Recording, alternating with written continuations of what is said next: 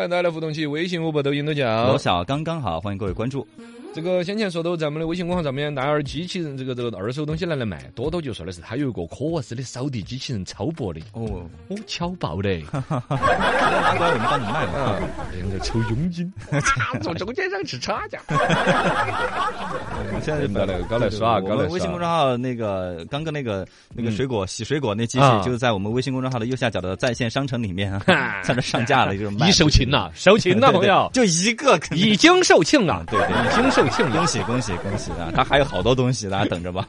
呃，对，那个东西有点多，哎对，因为这是夸我，哎我东西有点多东西有点烫，我有口锅，所以我东西有点烫。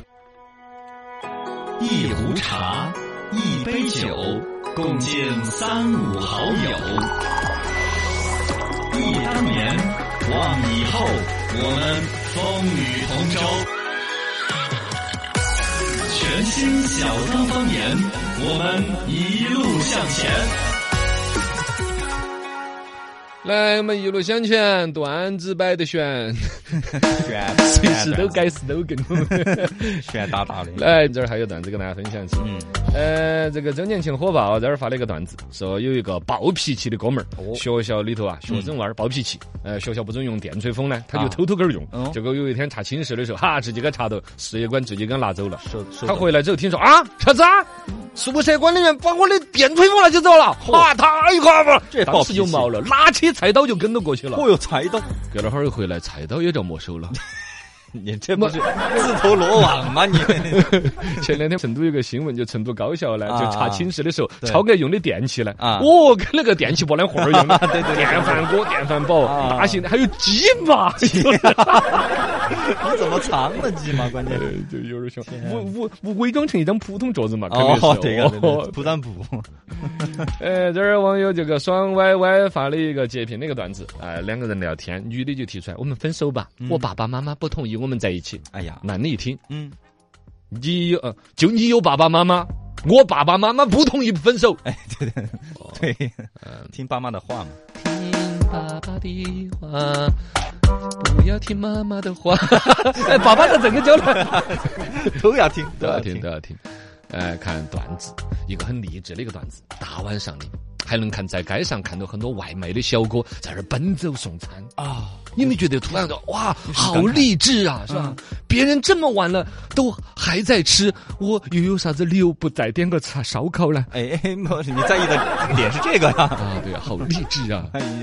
觉得外卖小哥里有的人然爱挖苦自己的经济现状，确实有点恼火。突然收到一个短信：“你好，我是中信证券的分析师，目前您手上有哪些股，我可以帮您分析一下呢那哪些股？？”屁股，哎呀哎呀，就就两半儿嘛，反正三句话让一个美女给我花了十八万。哦，三句话，三句话，美女给我花十八万，给我花，花给我。哪三句话？第一句，哟，美女车不错嘛。哎，第第二句话，第，二句，呵，驾照哪里考的？哎，嘿，第三句，咋把我撞飞了恁个远？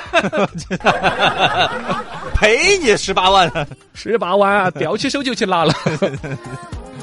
来，来来来，我们再见了摆段子摆了之后看新闻。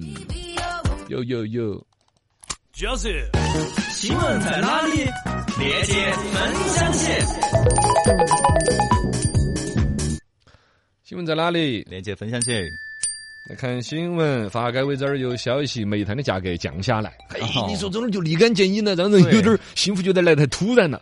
十一月十四号，国内的电厂存煤达到了一点二九亿吨。哦，吨按这种亿来算，那不就相当于平均中国人民每个人就有几百斤上千斤呐、是吧？几百斤嘛，应该是。嗯，好吓人了！月底有望要超过一点四亿吨的煤炭，目前可用到二十二天，啊，二十二天就烧完了！天哪，煤炭那么不经烧啊一！个月不到啊，哦，那东西帮重的嘎，啊也是一个月不到就要烧一点四亿吨的煤炭，烧太高再来想这个所谓的二氧化碳呐、空气质量啊，嗯还，真是烧了那么多东西。确实需求量有点大。啊，反正到九月底，这相比之下，我们的这可用的煤炭增加了九天的存储，然后煤炭的现期货的价格都大幅的回落。十月十九号以来，这边煤炭有个专门的期货交易的价格，那边的交易价格多日下跌。十一月十五号收于八百零九点六块钱每每吨，嗯比之前最高的时候，最高的时候一千九百多一吨，哦，直接下降了百分之五十九。哇，下降这么多，啊，你说当时闹得那么凶哦，把我们的红绿灯儿那个电都关了的。对对对嘣的一声煤炭一说出来就出来，嘣的一声价格跌百分之六十，对你，咋这么儿戏呢？这帮人，嗯，就是调查调查组嘛，不是？那对呀，我就说啊，就是把他们调查出来好啊，对对对，效率高，调查组新闻在哪里？链接分享起。然后说小头的网络这边有要求了哈，目前呢，这个教育部、工信部发布了一个通知，强调哈，高等高等学校不得签订排他性合作协议，限制或通过第三方限制，呃，这个禁止其他基础电信企业开展校园业务。第二个呢，就是不得以任何方式限定用户使用指定的基础电信企业提供的电信业务和终端设备。第三个，原则上学校学校网费不应高于所在城市平均水平。嗯，这个按说市场经济到这个年代了，嘎，这种事情其实嗯我们离开学校久了的人都不太会相信还在发生。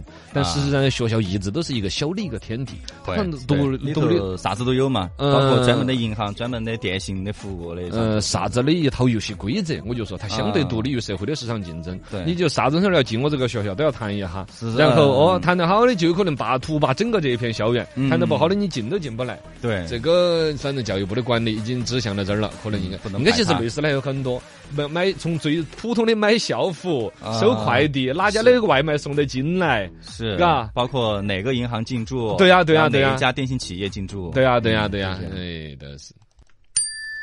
新闻在哪里？链接分享起。刚才说了，煤炭的价格降下来了，环境的空气就升上去了。生态环境部方面，多个部门印发了关于二零二一到二零二二这个秋冬季节大气污染治理的一个攻坚方案。对于空气质量，这两天确实又开始冒烟烟了，空气质量不大好重污染的有点凶呢。嗯呃，最近提对这个方案做了一个调整，对于大气污染攻坚这个范围做出了一个调整，京津冀及周边地区，什么分为平原三十九个城市的基础上面又增加了河北、山西、山东、河南的二十个城市。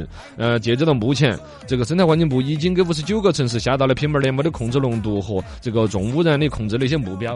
啊，嗯挺好的。嗯，对啊，是挺好的啊 挺好。是这两天，我其实我想说的，空气质量这东西也不是很好弄。你想嘛，你不烧煤炭，那个东西北方就冷，冷得打头头。对呀你说是是跟冷死还是要空气憋死？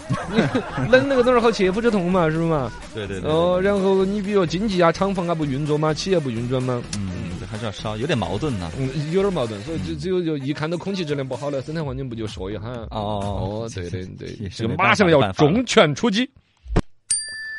新闻在哪里？耶风花说的是要倒闭。网上最近在传哈，三十六年的这个洗护发洗发，哎呀，哎呀，洗护发国发，对对对对，国货品牌嘛，风花将面临倒闭国倒闭的这个情况呢，大家这个这边是出来辟谣了哈，说大家放心不会倒闭的，然后表示说这个风花十年仅涨了两元，未来呢也不会因为火了就涨价。这个风花这个洗发水啊，我一直他都是名字不接受的，因为我不晓得为啥子，好像我们老家农村就把头皮屑喊成风花。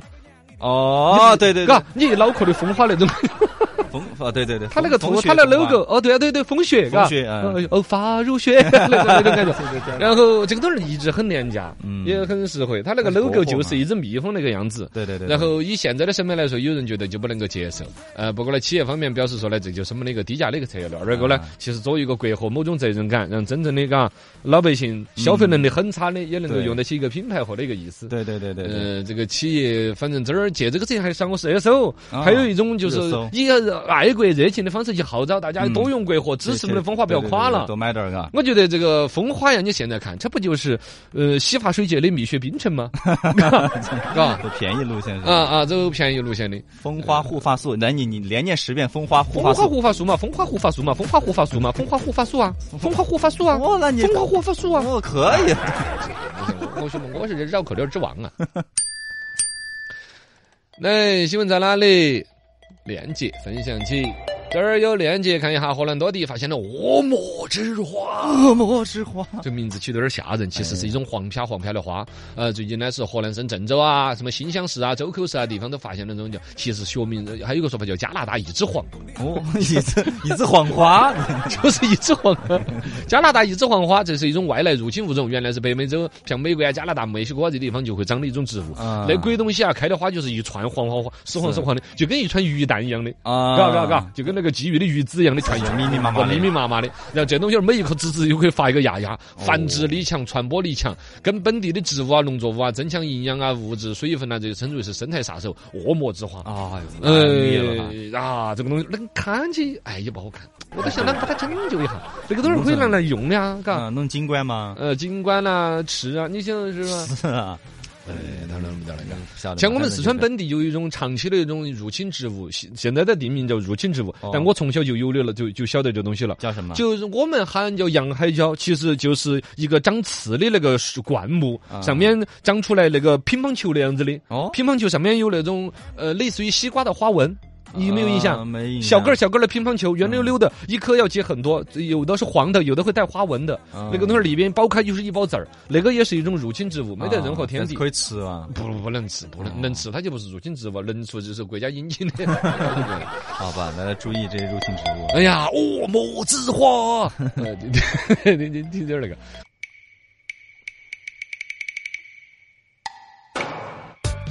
评书、相声、脱口秀，笑话、包袱、谐音梗，不管怎样，开心最棒。做人最要紧就是开心。全新段子说唱，让你笑声朗朗。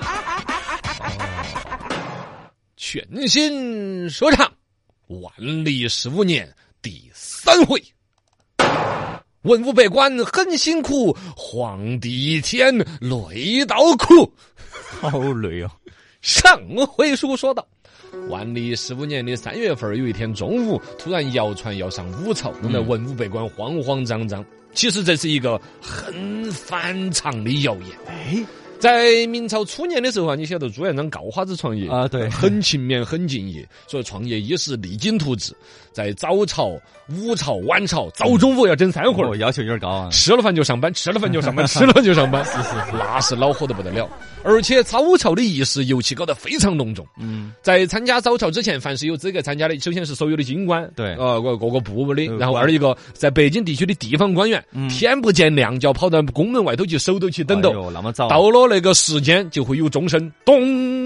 哦咚。啊，钟声敲了几下，宫门嘎嘎嘎嘎嘎嘎嘎嘎嘎慢慢打开，百官开始按指纹，嘚儿咚嘚儿咚 打卡了哦 打卡进去。然后殿前是一个广场嘛，嗯文武百官开始整队竖列在那儿，文官为东而面西，武官为西而面东。啊，这个就是为啥子我们的房子，嘎，这个坐北朝南的卖得更贵，卖得更好，就这个原因。是帝王，你看，呃文官、武官分别东西两边站到，嗯北边就留给了帝王，领导就是坐北面南的一个方向。啊，然后这个文武百官这儿各自站起立正稍息的时候，还会有负责专门纠察的御史，一个是负责点名，就对陈二娃。陈二狗打，看哪些官员到了没有？哦，每一个人负责点这五十个人，五十个人名单挨头点，而且点名的同时要记下哪些人在咳嗽啊、嗯，吐痰啦，呃，哪个的衣服裤儿穿来亮起啦，把衬衣扎进去。呃，步履不稳重，走得颠儿一颠儿的啊。所谓失仪失态的官员，还会专门有御史在那儿记录。你就可想而知，来得那么早，瞌睡洗洗睡不好，是还要穿戴整齐，一声不吭，不能咳嗽，太恼火了。很严肃、很复杂的，一切准备就绪了。那边皇帝驾到，皇帝一出来，啪啪。哦，拿鞭子呀，对呀，民鞭嘛，哦这个也是这个中国古代皇家一出来的时候，那个鞭子出头儿一般是两个太监啊拿两条鞭子，啪啪凭空抽出鞭响，所有文武不官就显得安安静静的了。这是专门的有战力官喊口令：列阵稍息，向前看去，就喊磕头啊文武百官那儿 biang biang biang 磕头，然后再开始来讨论事情，而且要大声奏读。嗯嗯兵圣上，今日年我国这这 GDP 大不了我太都是太监说好。哎呀，反正吼得相当的恼火。哦到后头一点改成了不用吼了啊因为你那东西儿你写在纸上，头天给我看不行吗？啊，也是正啊。大家看着就哦，就改成了那个了，是吧？这种早中晚的折腾是朱元璋定下来那个规矩，到后头肯定越到后头，朱元璋的子孙就自也不想凹了。是这个规定呢，最开始规定的相当严肃的是，各政府各个部有一百八十五种事情必须要面奏皇帝。哦，那么多，这是皇帝的本身的累，你像比如税务、经济、政治、文化，管啥子都要管，所以真的是累得不得了。直到这个明朝的皇帝传到第六代，就是所谓的正统皇帝明英宗朱祁镇的时候，他登基之后，这个政策稍微开始有点松动他。觉得有因为他就是一个娃娃皇帝，嗯他是九岁就登基当皇帝。当时你想一百八十五种是跟娃儿摆，娃儿说睡戳了，醒了说你们还在回啊，所以改成八件思维线，规矩就有所松动了。啊，而且这种东西呢，一松动，很多东西就水了。尤其早朝这个东西，慢慢摆成了，变成了一个作秀做样子。啊，但就作秀做样子，因为是你想开国皇帝定的，对意思没得哪个敢改。是刮风下雨下雪都必须要坚持。稍微好一点的是呢，就是后头就开始有皇帝皇恩浩荡了，说那样子，你看他们配个蓑衣嘛。啊，下雨的时候 可以配雨衣，都是整了一两百年之后哎，不然刮风下刀下刀子，所有人都要站到起，对，晓得嘛？？身体遭不住？到这个公元一四七七年，又下了个诏，说各个官员那样子，你们的张三随从可以一并入宫。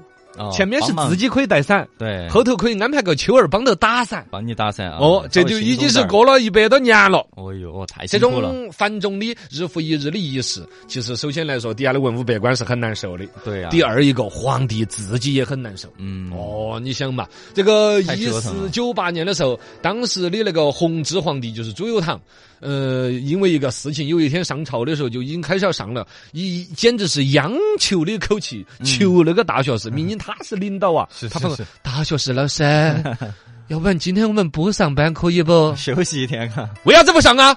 哦，你不晓得吗？昨晚上宫里头烧起来的嘛，昨晚烧一晚上啊，烟子砰砰的，我真的一晚上没有睡好。哎呀，我现在看到你都像是三个人在打架。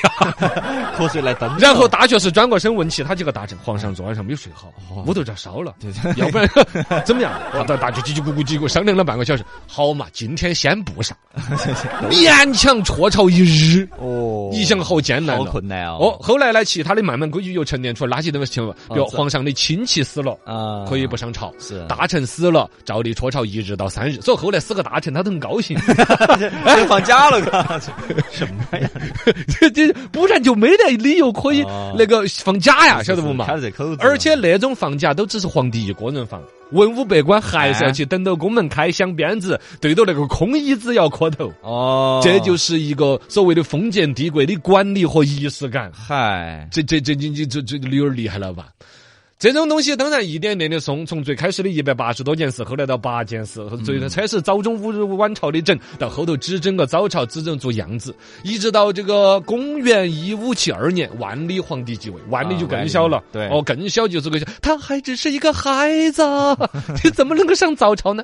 当时万历的手下首辅大臣就是张居正，嗯，大学士张居正做了一个变通的安排，一旬之中逢三六九早朝，这个农村赶场就有点像了哈。